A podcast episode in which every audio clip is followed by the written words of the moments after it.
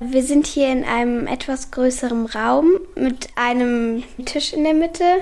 Und über dem Tisch ist so ein Gerät, das hängt von der Decke. Und ja, was ist das da oben? Also hier in der Mitte von unserem Nassraum, da steht ein Gusstisch.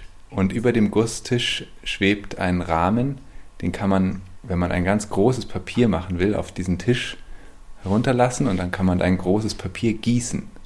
Cool. Und hier auf dem Tisch liegen zwei Bretter.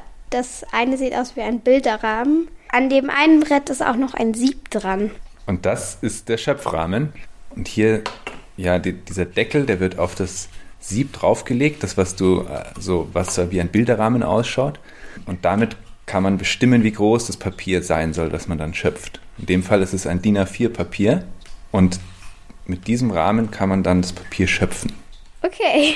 Hier riecht es auch ein bisschen so nach, ich weiß nicht, aber irgendwie so, ja, papierig. Ja, natürlich. Also wir arbeiten ja mit ganz viel Wasser. Und da kann schon sein, dass mal, dass es irgendwie riecht. Kannst du mir vielleicht zeigen, was ihr hier alles so herstellt? Sehr gern.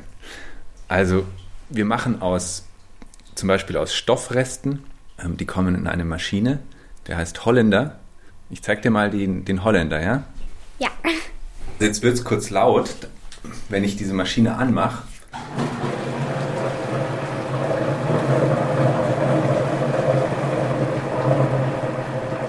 Hier mit dem Holländer werden die Papierfasern in ganz viel Wasser gelöst und da werden sie ganz oft zusammengequetscht und gedrückt und gehämmert, sodass sie immer kleiner und feiner werden.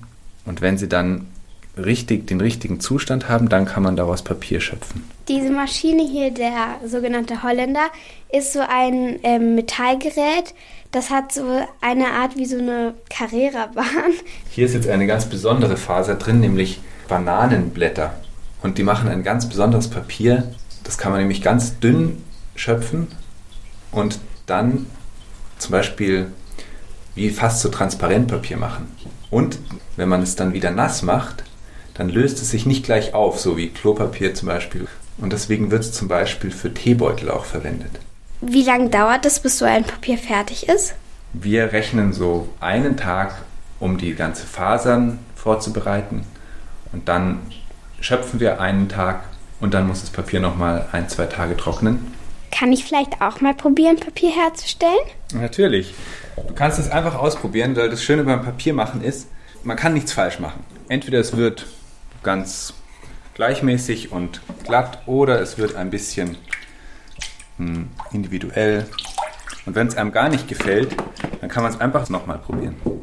Ich habe jetzt ein bisschen von dieser Masse hier rausgeschöpft in diese Art Bilderrahmen.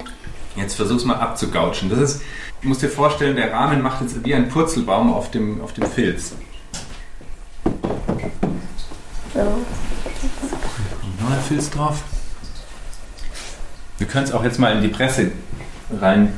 Da musst du dir jetzt vorstellen, dass diese Presse, die drückt jetzt so fest, als würde da ein riesiger Lastwagen drüber fahren. Jetzt können wir mal schauen. Ist schon stabil, gell? Ja. Gibt es noch andere Arten, Papier herzustellen? Ja, also so wie wir das machen, so hat man es eben früher gemacht, als es noch keine Papiermaschinen gab. Und eben die andere Methode wäre mit einer Maschine. Für wen macht ihr denn das Papier? Wir machen Papier eigentlich für ganz besondere Anlässe, also zum Beispiel für Künstler, Künstlerinnen, die darauf ein Bild malen oder was Besonderes schreiben wollen. Oder wir machen Briefpapier. Oder man macht Hochzeitseinladungen aus unserem Papier. Also es ist ganz, ganz vielfältig. Eigentlich alles, was man mit Papier machen kann, kann man mit unserem Papier auch machen. Ich habe gehört, dass es Papiermangel gibt. Betrifft euch das auch? Nein, die, die Probleme, die die Papierindustrie hat durch den Rohstoffmangel, den haben wir zum Glück nicht, weil wir können ja, wir brauchen erstens ganz wenig, weil wir das ja alles selber machen. Und es gibt so viel Papierreste, die wir, die wir verarbeiten können oder Stoffreste. Also da, da haben wir, glaube ich, keine Sorgen, dass uns das jemals ausgehen wird. Könnt ihr Papier auch direkt in verschiedenen Farben herstellen? Natürlich, wenn wir, wenn wir zum Beispiel ähm, eine ganz bestimmte Farbe von einem Papier möchten, dann geben wir ein Pigment dazu. Damit kann man das Papier einfärben. Oder wir nehmen zum Beispiel einen Stoff, der schon diese Farbe hat, die wir wollen. Und dann das Papier, hat das Papier auch die Farbe. Okay, danke. Vielen Dank, gerne.